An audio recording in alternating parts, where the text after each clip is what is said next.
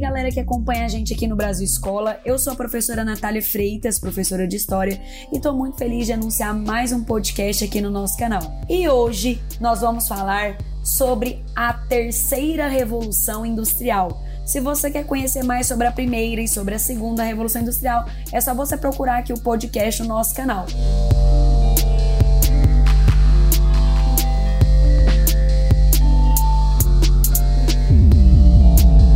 Gente, mas a terceira revolução industrial, vamos primeiro localizar ela ali, né, cronologicamente falando, ela tá no pós Segunda Guerra Mundial, ali na virada da primeira metade do século 20 para a segunda metade do século 20, mais precisamente a partir da década de 1950. E essa revolução industrial vai envolver alta tecnologia, assume posição de destaque na terceira revolução industrial a genética, a informática, a robótica, a telecomunicação, a eletrônica, entre outros. O sistema produtivo industrial ele vai ser profundamente modificado. Se você for pensar, o, é, né, o objetivo era produzir mais em menos tempo, empregando tecnologias extremamente avançadas e, claro, qualificando a mão de obra que vai assumir aí liderança em todas as etapas do processo de produção, comercialização, gestão de empresas, envolvido tanto na fabricação quanto no comércio dos bens que são produzidos. Ah, gente, é bom pontuar que além das novas invenções que vão chegar com a terceira revolução industrial, nós também vamos ter um aprimoramento de invenções que já existiam. E é claro, isso tudo foi associado ao processo produtivo. Máquinas mais eficientes, instrumentos mais precisos, introdução dos robôs, gente, dentro das indústrias, possibilitando o aumento da produção e, é claro, também possibilitando o aumento aí dos lucros.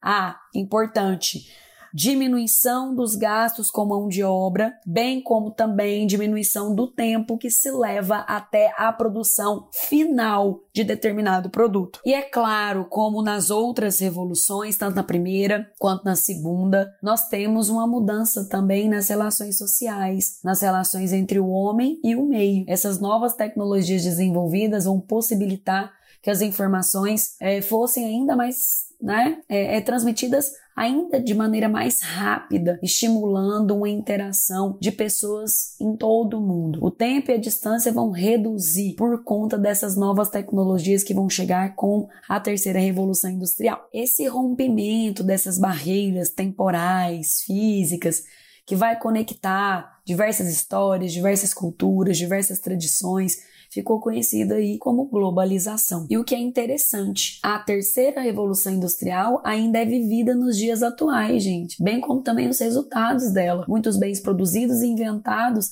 na terceira revolução industrial são largamente utilizados pela sociedade atual, especialmente, obviamente, os eletrônicos. A energia atômica passou a ser utilizada, criaram foguetes de longo alcance, satélites passaram a ser usados, houve também o aprimoramento dos telefones, criando a telefonia móvel que a gente ama.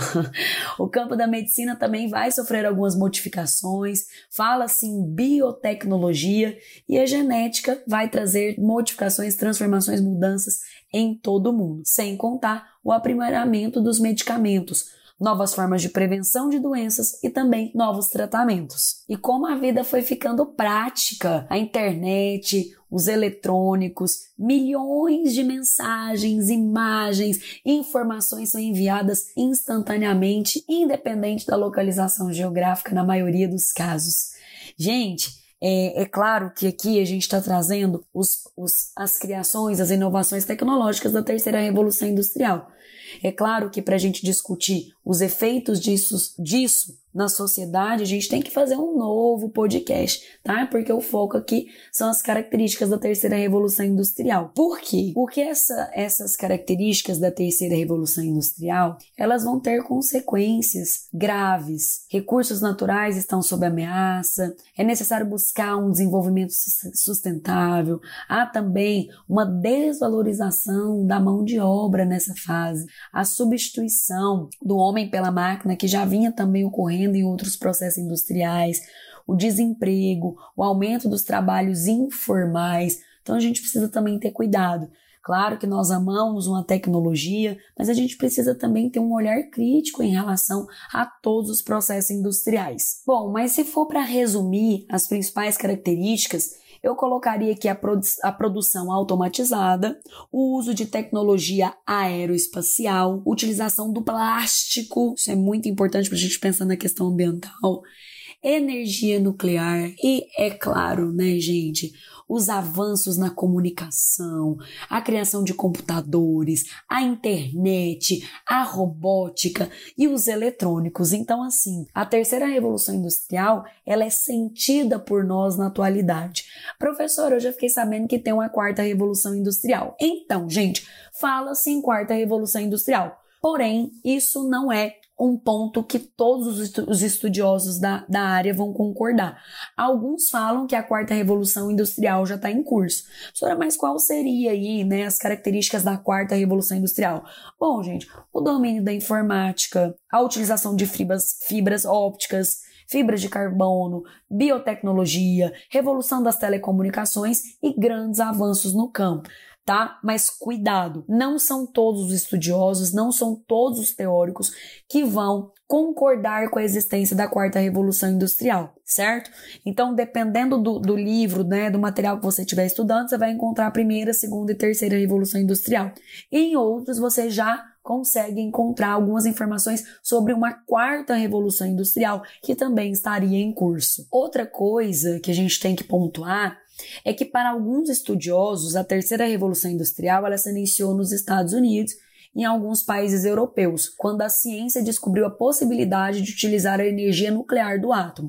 Já para outros estudiosos, o início dessa revolução teria sido um pouquinho mais para frente, ali por volta de 1970, com o descobrimento da robótica, que havia sido empregada na linha de montagem de automóveis.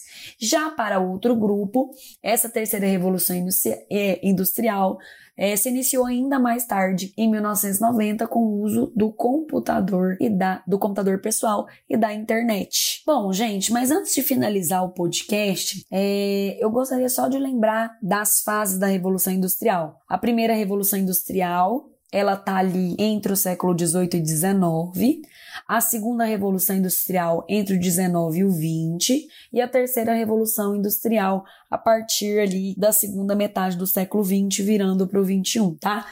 E para aqueles que consideram a quarta revolução industrial, ela está em curso. Bom, gente, é isso. Essas foram as principais características da terceira revolução industrial. Espero que vocês tenham gostado e encontro vocês no nosso próximo episódio. Tchau, tchau. Obrigada.